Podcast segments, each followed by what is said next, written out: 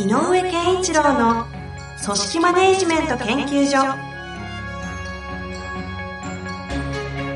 組織が一体となりゴールを達成する究極の快感。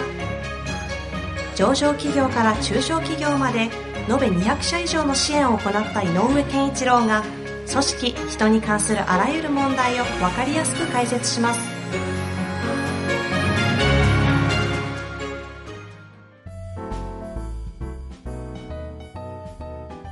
こんにちは、遠藤克樹です。井上健一郎の組織マネジメント研究所。井上先生、よろしくお願いいたします。よろしくお願いします。さあ、ということで、今週も行きたいと思いますが、今回はですね、え中小企業のチームリーダーを任されている30代ですさんからご質問いただきました。はいはいえー今回ですが、えー第100、え、第408回を聞き、日頃から問題と課題の区別がつかず困っていたので、とても頭がすっきりしました。井上先生、ありがとうございました。ということでいただきましたが、408回覚えてますか？なんとなく。テーマがですね、課題と問題の概念上の関係性とはというね、2月ぐらいにやって配信させていただいた回なんですが、はい。それを聞いてのご質問となります。え今回、えそして同時に私の違和感がはっきりとしました。日頃、上司、部長に、君はそれってな、なぜ問題だと思わないの？なんとかしなくちゃって思わないの？なんで？と言われた時に、ずっと違和感を感じていたのですが、それはあんたの理想じゃんと思っていました。じゃあ私の理想はというと、そんなこと考えたことがなかったので、どこから考えていいのかすらわかりません。また考えようとすると、そんなのこの会社じゃ無理だよと思ってさえしまいます。ここからが質問ですが、チームの理想ってどのような手順で考えていけばいいのでしょうか？また、これは私一人で考えるべき問題なのでしょうか？質問が漠然としていますが、考え方のヒントだけでも教えていただけないでしょうか？よろしくお願いいたします。はい。いこういうことですね。や、でもね、あのーいや、お気持ちは非常にわかります、いや、本当ですね。この質問が素直です素晴らしいなと思いますけど。うん、そうですよね。で、一応、あの問題と課題のっていうね、えことだったので、ちょっとそこだけおさらいっていうか、整理しておくと、えっとまあ、理想という言葉も出てきたのでね、あの初めて聞いてる方は、あどういうことかなと思うこともあるかもしれないので、えっとそもそもあのその前にお話ししたときには、まあ、いろんな問題、課題っていうのはいろんな使われ方、同じような意味で使われることもあるし、えーいろんな場面で使われる言葉なんだけど、一応、えー、とあえて、うん、この整理をすると、ここのね、えーここの場での整理をしておくと、えー、とここに行きたいねという理想で、でも、そうではない現状、このギャップが、えーを問題と言いますよと。で課題っていうのはその問題を解決するために取り組むべきテーマは何かというのが課題だよねうんっていう、でその課題っていうのはある意味では現状分析をしたときになぜそうなっていないのかそうできないのかという現現状分析をしたときにこの辺りかななんていうのが浮かび上がるとそれが課題として設定されることになるねそれが組織の一旦ゴールになったりしていくわけですかね。解決すべき。うん、で、まあ、この方が部部長から、あの部長の方もね、あの決して、えっとご本人のあのエゴイスティックな理想像じゃないともちろん思うし、えっと、なんつったらいいのかな？あの、もっとこうなりたいなとかっていうことを感じてらっしゃるから、やっぱりこの辺の問題だと思わないのかな、この人はっていう、このリーダーに対して、えっとチーフかな、に対して、えっとあのある種不足感みたいなのを感じるのかもしれない。で、えー、とこの方は、いや、そんなの部長はあなたの理想像でしょってで、現状から言えば、うちの会社じゃそんなこと言っても無理じゃないですか？っていうことも感じますうんうんということです。で、えー、とじゃあ理想の置き方って何でしょうかなんですが、理想といっても、えー、とやっぱりいくつかの種類があるかなと思って、あのあの粒揃えとしての種類って言ったらいいの？えー、とやっぱりこう、流度、ね、つまりこう、えー、と最終的にここに行きたいよねっていうような、ある種の時間のかかり方がするような目,、えー、と目的、理想っていうようなこともある、抽象度の高いものもあれば、えーと、いや少なからずでもこの,、えーと、ここのあの工程の効率を10%はアップしたいよねということも一つのある意味の、えーと、細かい具体的な理想だうんうんうん、そうですね。うん、で、えーと、抽象度の高い、えーと、じゃあな、なんだろうな、えーとえー、例えば、えーと、うちの会社がこの地域でのシェア何倍になろうみたいな、えー、なりたいねということになると,、えーと、それに対してどうすればいいんだっていうようなことはね、えーと、出てくるんで、これも一つの理想なんだけど、現場の人たちが日々の仕事の中でなかなかそれを描きにくいとしたら、やっぱりその小さなゴール設定っていうのも大事な考え方かなと。はいはいはい。うん、で、えーと、単純に今今よりも成果、生産性を上げるとしたらどう、上げたいというのをあの、まあ、あえて理想と言ってもいいのね。で、今よりという中で、じゃあ具体的にはどのポイントなのかっていうことを課題設定として掘り下げていってもいいのかなと思う。で、そうすると、うんうん、えっ、ー、と、一つの、えっ、ー、と、なんだろうかな、あの、えーとえーと、人のシフトの効率の問題みたいなのが出てきたときに、でもとは言ったって人のいろんな事情があるから簡単にできないよねってなるんだけど、えーと、他にアイディアがないかって考えたり、いや、もしかしたらその人のシフトの問題じゃない他に、他のことに課題設定した方がいいんじゃないかみたいなことは具体的にあの発想していけると思うんですよね。はいはいはい。うんまあ、そういう非常にあのより高い成果生産性に向かうためにはどうしたらいいかということを常に考えているだけでも、えーとここここがもうちょっと良くなるといいんじゃないかなっていう改善ポイントが見えたりするんで、うんうん、それも一つのあの一つの理想の置き方だと思う。ただ、もう一つで、えーと、あのせっかくならその部長さんが理想に描いていることっていうのは、えーと、本当に無理なことなのかとか、えーとそれは会社として目指していることなのか、部長さんじゃなくてね、会社として目指しているのか、っていうことは確認した方がよくて、うん、で会社として目指しているんであれば、すぐは無理だとしても、確かにそこには行きたいよねという思いが湧く目標なのかどうかってことですね、理想なのか。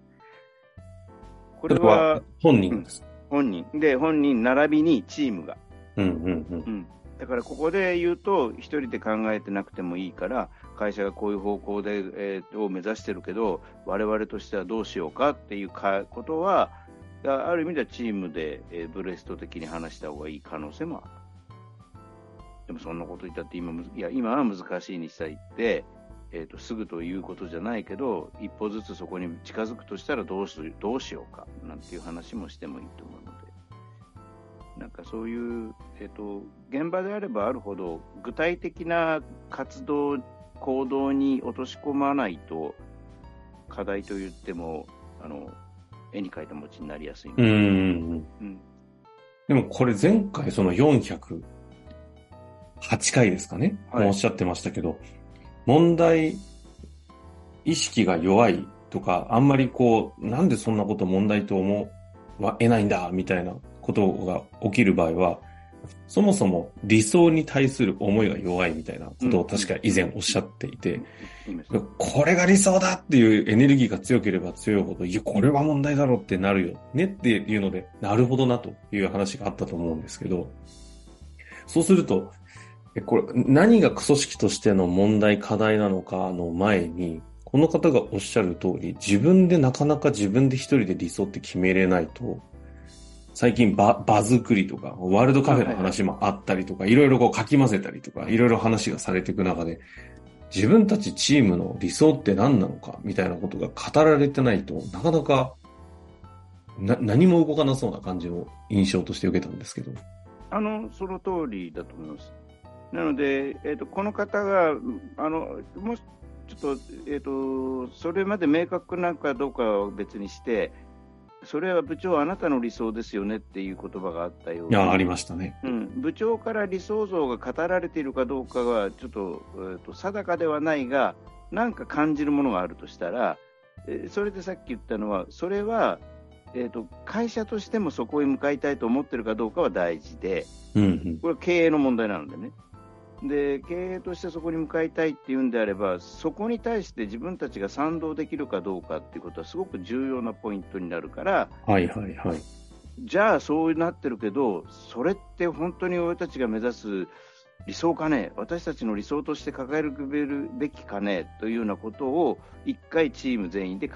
り合った方がいいよねっていうのはうん。なんか語るのって怖いじゃないですか。理想、どうなんですかね。普通に考えたら、チームで普段仕事してるメンバーで、絶対に今まで理想なんて語り尽くしたことがないメンバーで、俺たちの理想、ど、なんか、なかなかこう、それこそ理想と現実のギャップの差が起きそうだなって気がするんですけど。うん、あの、大きなギャップでも構わないと思うし、えっ、ー、と、でも何か、えっ、ー、と、それ、あの、えーとなんていうか大小さまざまな言葉が飛び交うかもしれないんだけど、そしたらば、あの現場としてのチャンスは、えーと、現実感のあるものに一回焦点を合わせるっていう方があのみんなが分かりやすくなるんですね。ほうほうほううん、あのすごく理想の、すごく抽象的な、えーと、概念的な言葉での言葉も出てくるだろう。それとか、なんか、単純にもっと早くあの仕事を終わらせたいですよね、みたいな。欲しいとかね。うん、そうそうそう、歌ってあるだろうし、で、その大きな目標みたいなのが分かりづらくても、語っておくことは大事で、なるほどね、そのに向かうにはたくさんの工程が必要だねっていう認識が共通でしておけばよくて、でもさ、誰々さんが言ったそのあの時間に関してって、ちょっと取り込まない？っていうのは、落とし込みやすいね。ああ、場を飛ばし、あの、井上先生にちょっとお聞きしたいんですけども、はい、実際にまさに、じゃあ理想一旦語ってみようよって言ったらですよ。いや、給与が、いや、どっちかというと、まず不満から出てくる気がするんですね。給料がどうこう、低いだとか、もっと上げてほしいとか、賞与一回しかねえしとか、なんか有給だってなんだかんだで全然消化できないしとか、もうああだこうだもう言ったらきりないみたいな。でもそれがなんかこう、そうあったらいいよねっていうのが、もうなんかそんな会社ねえよっていうような理想になってしまうような場が出るのが怖いから、その場作りたくないじゃないですかっていうのが、こう、理想を語る場を作ることへの、この上の立場の恐怖心だったりすると思うんですけど、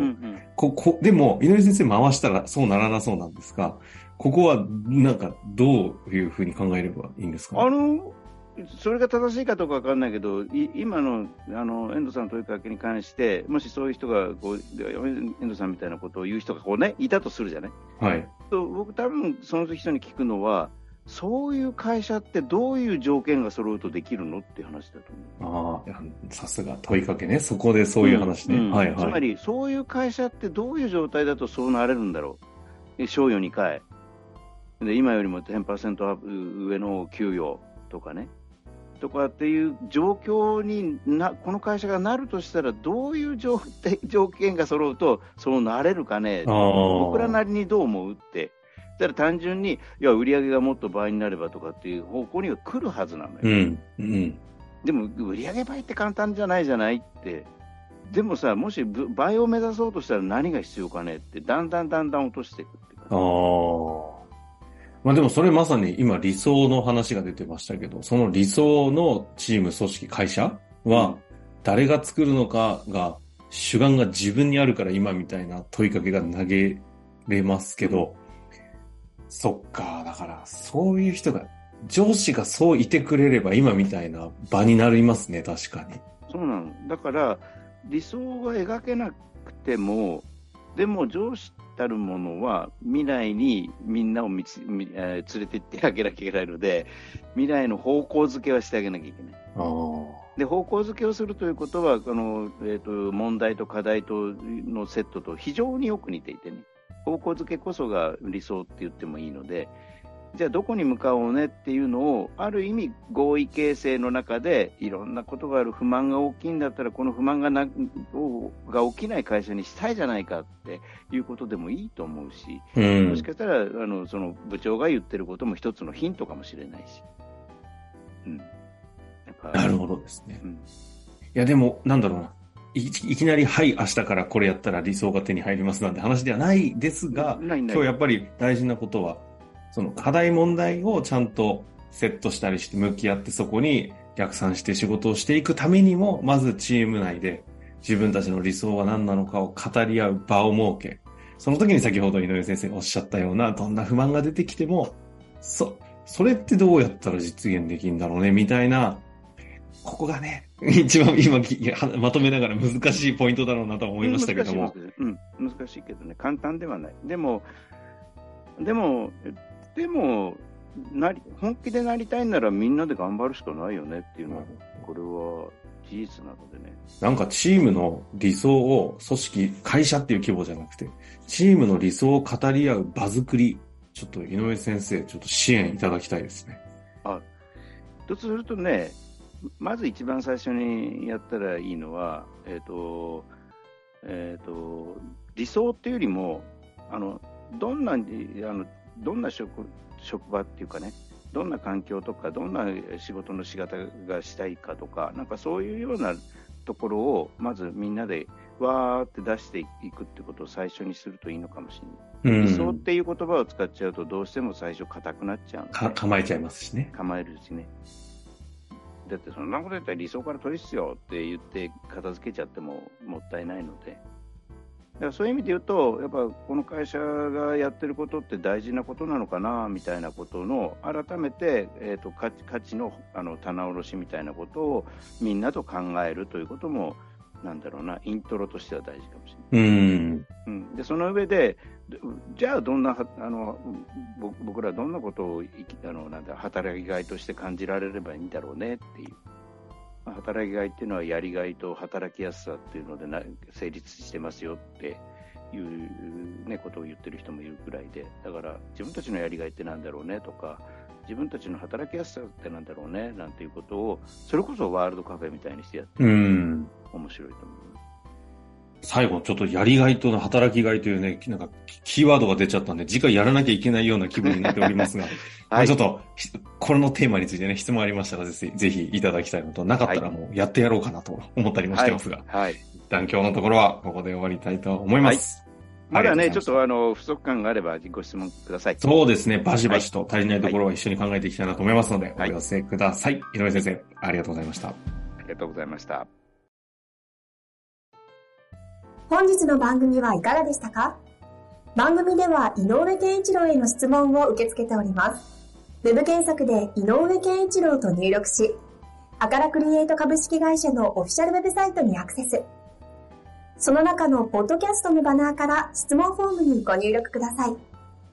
また、オフィシャルウェブサイトでは、無料メルマガや無料動画も配信中です。ぜひ遊びに来てくださいね。